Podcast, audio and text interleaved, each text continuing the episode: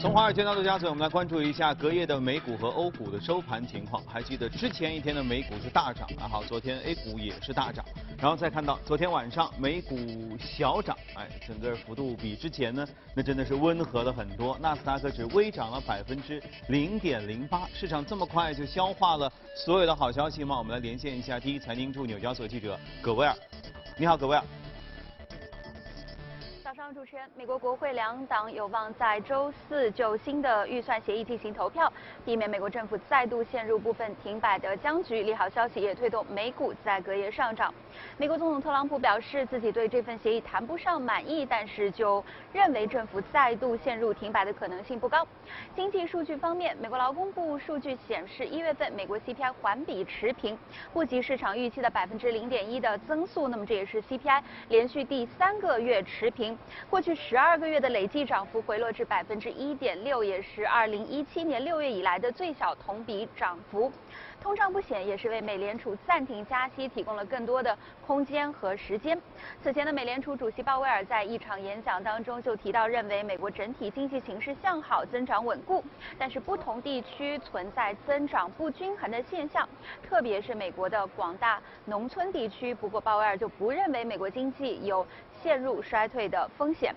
且财报方面，希尔顿国际集团公布的财报显示，上季度每股盈利七十九美分，较市场预期好出十美分，同时营收和业绩展望也是好于市场预测，股价大幅的收涨百分之六点八。另一方面，美银美林的分析师将农机制造商约翰迪尔的评级从买入调降至中性。迪尔在过去六个月大涨了百分之二十，相比之下呢，机械制造商卡特皮勒同期就呈现一个走低。分析师认为这两只。个股的股价历来是呈一个正相关，因而呢，迪尔股价上涨的空间已经非常有限。主持人，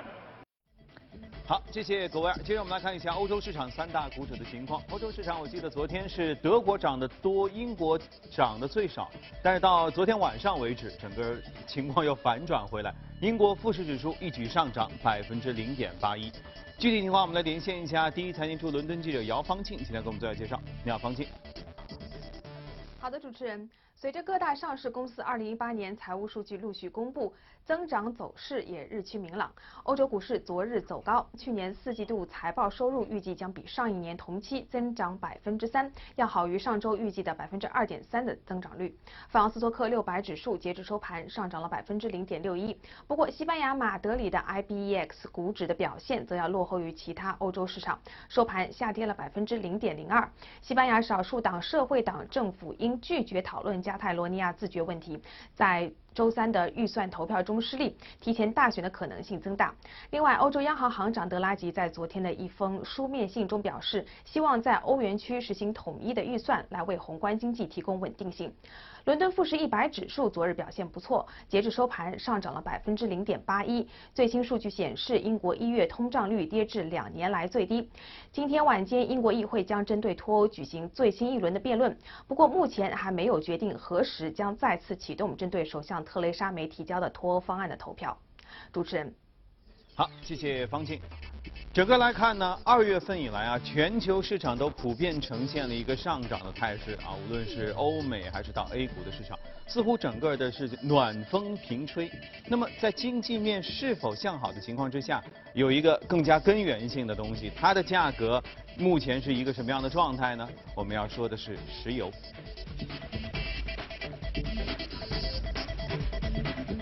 好，今天来到我们节目中的是宏泰财富的许哥，你好，许哥。嗯，杨光你好。啊，这个市场这方面，我们这两天确实已经看到了哈，欧美整个市场普遍的，包括 A 股市场都欣欣向荣，处处于一个叫小阳春的态势当中哈。然后今天你要跟我们来说说石油，石油价格最近有什么样的变化？嗯，因为刚才您讲的非常好，就是油价其实现在决定的一个通胀的未来水平，包括鲍威尔现在也是最关注美国通胀的水平。呃，其实每一年的年初，我们都会回回顾两样东西，一个是石油，第二个是黄金的一个一个走势，因为可能跟大家的这个生活密切相关，一个是汽车，一个可能是一个避险的一个情绪。嗯。那么，其实去年我记得在在年初的去年年初，一八年年初的时候，我们在这里讲的时候，我个人认为当时石油是二二零一八年最好做的一个东西，嗯，最好做的一个，因为它走势相对来说会比较平缓一点。其实去年从年初到三季度末的时候，石油价格还是涨得蛮蛮平稳的，但是四季度突然间，呃，就十月一号我们国庆的时候开始崩下来，随着美股一起，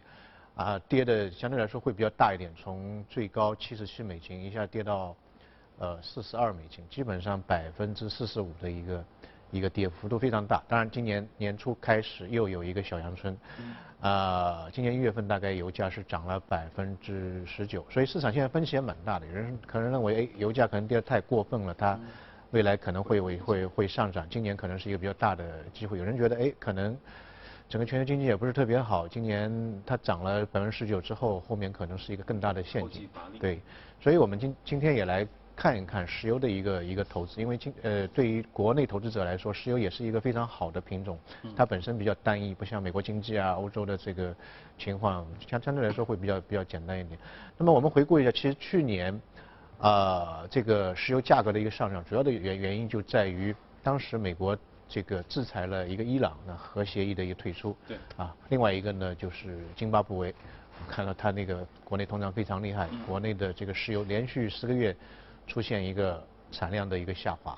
所以当时市场就是在三月四月份的时候就出现一个石油的这个供给上面的跟不上，就是相对来说比较少一点。然后呢，去年又有一个事情就是特朗普的中期选举，所以当时他也蛮紧张的。一一看，哎，那个油价上来了，因为对他的那个选票肯定会有影响嘛。因为选选民的话，他直接心痛的就是加油的这个油费就就就会就会上涨，所以当时就是要求那个欧佩克。呃，增产，所以当时我们可以看到六月份的时候，欧佩克和和那个俄罗斯就，呃，一起有非常大量的井喷一样的那个那个石油的一个增产。嗯。但是去年还有一个事情就是美国为首的那个贸易保保护主义，然后跟欧洲、日本等等一系列国家这个贸易保护主义之后，全球经济开始出现到四季度开始出现下滑。我们从四季度开始，十月份之后看到美股三大股指都是出现比较。人多。对，美股下跌，然后全球经济。呃，开始缓慢的进入了一个就过山车过了那个山顶之后就往下走了，所以到了年底一看，哇塞，七十七美金一下跌到四十二美金，次贷危机的时候最低也就是二十六美金，所以这个不行啊。然后又开始十二月份开始又是欧佩克坐下来又又开会了，咱们是不是那个减产一点？因为市场里面 油太多了，怎么着得把那个油价这这这搞上去，然后又开始就是减产，减产之后大家可以看到非常明显，一月份。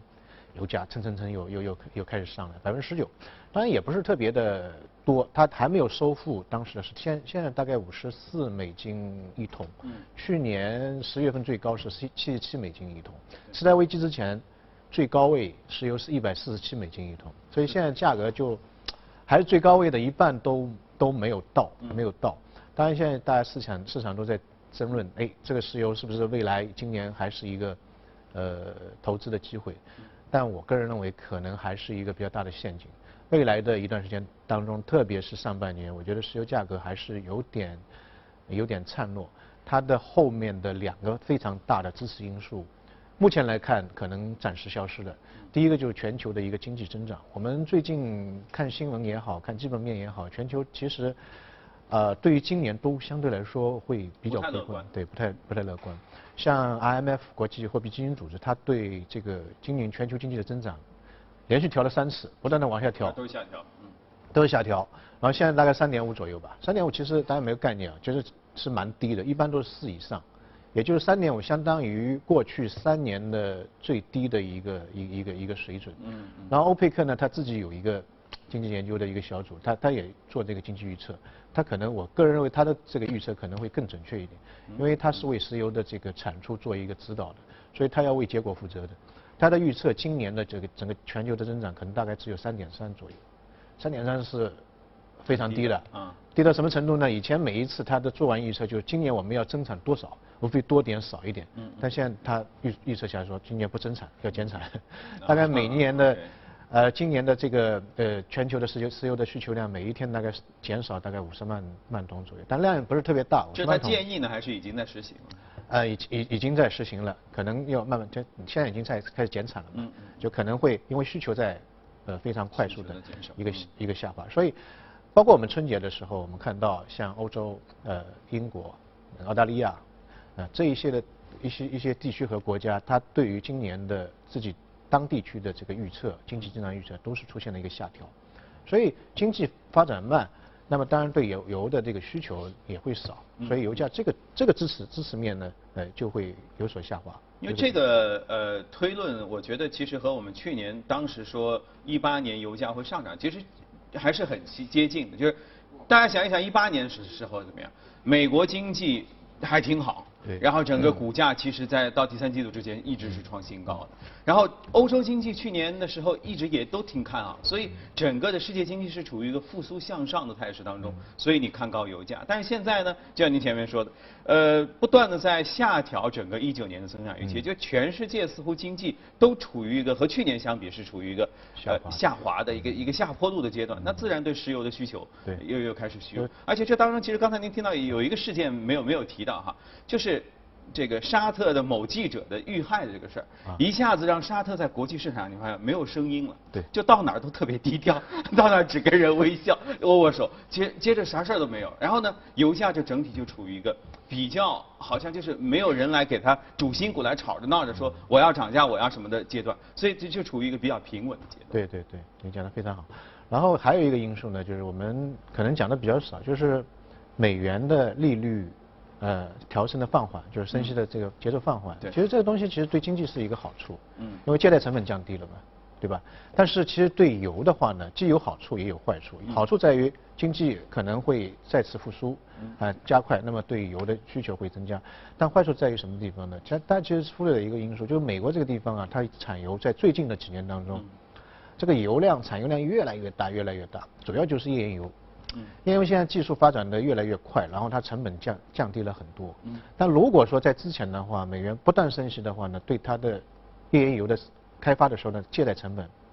会有很大的影响有抑制作用。它它它借钱的话很很贵嘛，嗯就就就就会有一个影响。但现在如果它停止升息了，或者说是未来可能明年还降低升息，那对它的借借贷成本可能会降低。像美国的这个原油的产出，十一月份每一天大概一千一百九十万桶，这个是非常高的，过去六年当中的一个高位。而且之前美国是一直进口原油，现在就他家里面油实在太多了，然后现在开始往外卖。往外卖嗯，往外卖，所以他在十一月份的时候，他开始进出口大概是每一天两百六十万桶，两百六十，这是七十五年当中第一次那么高的一个水平，嗯。啊，那么高的一个水平。所以如果说美元的升息，它的节奏放缓，其实对于美国本土的这个产油量的增加是有很大的一个好处。因为现在去年的话，在建的就页岩油的工程已经增加了一倍。那如果说它的这个利息再降低或者维持不变的话，那么这一块的这这个未来的生出产出会给市场一个非常呃非常大的一个压力，这是美元升息。那么还有一个呢，就是我们去年年初的时候为什么会觉得石油会比较好做呢？因为有一个比较大的事件就是。嗯，沙特的阿美 IPO，那么这个是全球最大的 IPO，两、万亿。两万亿美金。嗯。那他为什么要做这个事情呢？因为沙特对于石油的依赖度实在太高。了啊太高了，它所有的出口的这个原油占到 GDP 比重大概是六成左右，嗯。占到它所有出口商品的比重是百分之八十三，所以国际原油价格一旦下调的话，对它的影响非常大，而且国际原油价格经常下调，嗯。呃什么打仗啦，然后经济危机啊等等等等一系列的事情都会都对它有比较大的大的影响，所以他希望通过这个阿美的 IPO，然后在市场上融资，融资之后做什么事情呢？减少对于石油的依赖，他希望把那个非石油的出口的这个比例从百分之十六增加到百分之五十，这个、嗯，这个它的转型的主要的钱就寄希望于阿美的 IPO 上市之后能够特别顺利，因为它那个地方除了石油好像还是值点钱，其他的那些东西，要么骆驼啊，要么黄沙，其其他那些没什么技术含量，就是说他所以他通过这个方式想把这个出口产品的质量提高，或者说通过一些主权基金投资。来增加它这一块的收益，啊，对它的经济影响没有没有什么时候能 IPO 呢？对他一六年的时候就提出来，他提出来一个二零三零的愿景，愿景就是到我到二零三零年不要再多依靠石油了。但到了一二零一七年还是推迟，二零一八年推迟，一直到现在的话，这个计划可能会推迟到，据去年的一个一个一个新闻报道，可能会推迟到二零二一年。啊，二零二零。嗯，所以这个就是会有很大的问题，因为 IPO 的话，I I IPO 的话，它的那个财务的要求，油价应该在六十美金，这个是一个合格线，嗯。然后最好是八十美金，所以当时就是大家都觉得很简单，石油石油的这个区间就是六十美金到八十美金，因为它要维护这个 IPO 的利益，两万两万亿美金是非常大的是一个市值的一个上市，所以，这个六十美金应该是一个底，但是随着这个消息烟消云散之后，大家可以看到油价就直线就就打穿那个底，到了十二月份，去年十二月份已经到了四十二。四十二美金，所以这个是非常大的一个对于石油支持的一个因素。现在大家可也可以看到，基本上这个因素已经已经没有了。对啊，那照你这样说的话，美国从原本的进口石油到出口石油的时候，美国产量那么大，页岩油产量那么大，再加上呃有可能会有降息的因素来导致它的这个这个石油的增产的话，那这个阿阿美的六十到八十更不可能实现了。对，所以这这个东西就是我我个人觉得。在短期之内，比如说今年的话，它上市 IPO 其实缺乏一个比较大的大的条件，嗯，所以它可能就会推到二零二一。当然，它内部也有很多的一个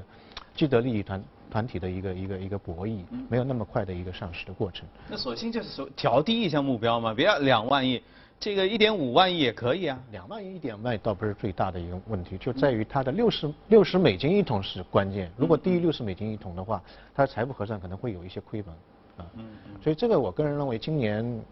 至少上半年的话，油价还缺乏一个基本面的因素，然后条件方面的，比如说阿阿美的 IPO 的一个支持的一个因素，包括美元升息的放缓的一个因素，所以整体上半年可能我们还得对于油价可能会观察一下，甚至到了四十美金一桶也未必是一个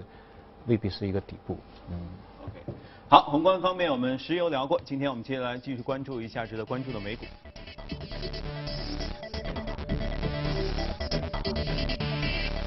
今天这个个股好像比较冷门吧？我们聊了那么久当中，我觉得对这个名字还比较基本上陌生。对对，蛮少出现这个。但是它在美国的话，这个农业股的话，一般做的比较好一点，都比较时间长。它是一九五五年呃成立的一家一家公司，它主要是做这个比较先进的这个农业的一个器械，农业器械、农机设备、农机设备，而且是比较先进，GPS。导航的拖拉机啊、收割机啊、播种机啊、无人的驾驶的这个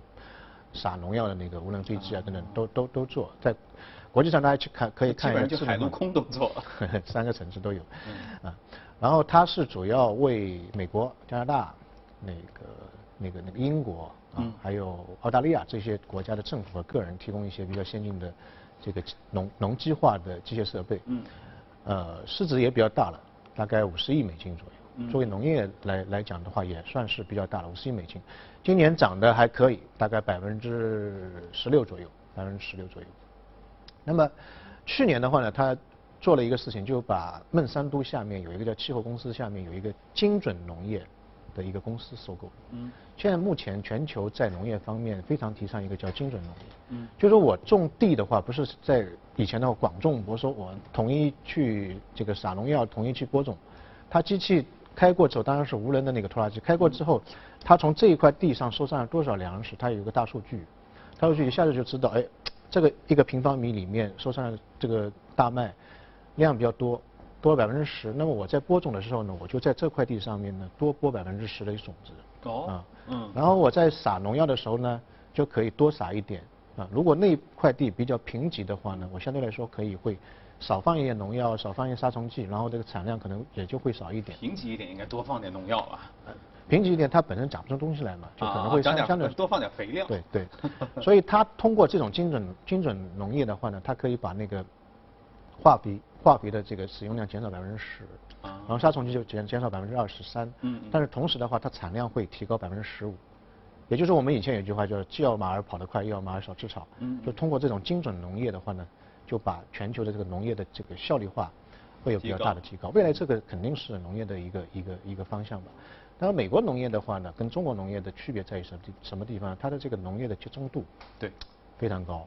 全世界前二十大的这个农业企业有呃前十名都是美国的，然后前五大的这个呃农业企业有三家是美国企业，所以它基本上就是在农业的集中度上面，头部企业啊。特别明显，像德尔啊，那个孟山都啊，都是都是在美国那那些企业非常非常大。那么还有一个呢，它的机械化的程度啊非常高。我之前在节目当中曾经讲过，就是一个美国的农民，他通过那种机械化或智能化程度，他的这个生产效率可以达到什么样呢什么样程度呢？一个农民可以耕种四百五十英亩的土地，是英亩是什么概念呢？大概一英亩等于六亩多的中国的这个农田。嗯嗯嗯。然后可以养活七万只鸡。嗯，就可以饲养七万只鸡，五千头牛，一个美国农民可以养九十八个美国人。美国人，所以它的效率是相对来说会会会比较高一点。那另外跟它的土地的集中化有关系，它大片土地农庄都这一望无际的都是它的。对啊，所以它就可以上这些大型的机器去自动化的去进行一些耕种。所以跟中国不一样，中国你看，哎，这是张家的，这是李家，这一亩那没办法就集中在一起。嗯。所以我们以前有个概念，土地流转就在这里面产产生的有很多的一个量，啊，所以我个人认为，呃，今天呃也是情人节，应该说讲一些比较好的，比如。好事巧克力啊等等，但是这种东西好像我看了一下，这个股票对于这个节假日的感应不是特别明显，反而为什么农业会比较好一点？我个人认为，在春节之后，一般我们国家的一号文件都是农业农业的啊。那么目前来看，马上春城移动了，可能这一块的这个板块可能会会热起来。反而现在在非常热的一些创业板啊、高科技啊这些东西，可能已经过了一个一个比较大的一个风口。未来一段时间当中，可能会有一些板块的。轮动，嗯嗯，呃，我们也为大家梳理了一些相关的农业题材的板块哈，在屏幕当中大家可以来稍微一起来看一下。呃，就像许哥刚才提到的，精准，因为我们以前一直在说精准医疗。那到了精准农业之后，它是不是再结合，比如说人工智能，再结合大数据的话，在这里面其实能够有更大的潜力，有进一步的挖掘的空间。对对，精准的话，它就相对来说，我们不是全部广东博收，那统一去去去去做这个事情。对，好比一个学校里面的一个班级，有人好，有人有的学生成绩好一点，有的学生成绩差一点，那把它分开来之后，因材施教啊，比如这块地上面哎应该种什么，或者说它的产量怎么样，然后。针对它的不同情况来来来来进行那个施肥也也好，这个除草剂也好，所以这个整体产量的提高是有很大的一个就百分之十到二十左右全球的一个标准化的水平。对，而且其实如果结合你说中国现在本身土地就是不不成片，然后各自呃以前是各各种一块儿的这样一个现状的话，也许精准会更适合中国的整个农业的一个特色。整个结合起来之后的话，大型机械可以上去，现在的话你大型机械根本上不了。啊，所以先是土地流转，然后再是大型的机械的大大型的这个农机设备，然后再智能化的水平，然后再大数据这一块都可以在这个上面可以得到应用。好，刚才许哥还在说今天是情人节哈，没有说跟这个相关甜甜蜜蜜的巧克力啊什么的，但我们有一条新闻就和巧克力相关。呃，有一家公司呢推出了全球最贵的巧克力，多少钱呢？每五十克。呃，一两售价高达五百一十块，呃，一十四元美金，哇，好贵啊！来看一下，巧克力品牌 t o a k 声称这款巧克力是全球最贵的纯巧克力，他们选用的原料是厄瓜多尔最好的天然可可豆，同时坚持原产地制作，以保证巧克力的口感和品质。据了解，制作完成后，每一块巧克力都会装进刻有独立编号的西班牙手工榆木盒里。另外还配有一对手工制成的品尝用具。托阿克公司会将巧克力放在曾储藏特酿白兰地的法国橡木桶中，在五年的时间里，巧克力会慢慢吸收橡木桶中的芳香物质。托阿克公司负责人表示，黑巧克力和葡萄酒很相似，它们都富含单宁酸和其他多酚。这些黄酮类化合物决定了酒或黑巧克力的风味和口感。随着时间的推移，这些化合物会不断氧化，使得黑巧克力和酒的涩味慢慢减少，并释放一些此前被掩盖的微妙风味，味道层次将更加丰富。他们表示，要像酿造上等葡萄酒和优质威士忌那样小心和精细地去制作巧克力。据了解，这种特制的巧克力仅有一百版，主要销往美国、英国和德国。好吧。五年的时间就吃一个巧克力，呃，不知道网上有没有的卖。提起阿联酋的著名城市迪拜啊，人们通常印象都是这是土豪之城呃，满街的豪车，沙漠里建起的全球最高的一个一个的大建筑。包括室内的最大的滑雪场，以及第一家的七星级酒店等等等等。那最近呢，有一家公司啊，在迪拜推出的新的一个服务叫水上超市啊，不是不论你是在海滩上嬉戏，还是乘着游艇在大海上开派对，只要通过手机下单，你需要的商品啊，就可以快速的送到你的面前。这家水上超市名叫水上豆家，是法国家乐福集团在阿联酋最新推出的一个服务项目。这家漂浮在海面上的超市面积约为四十平方米，商品既涵盖蛋黄酱这样的调味品，也包括防晒霜在内的日用品，商品种类多达三百样。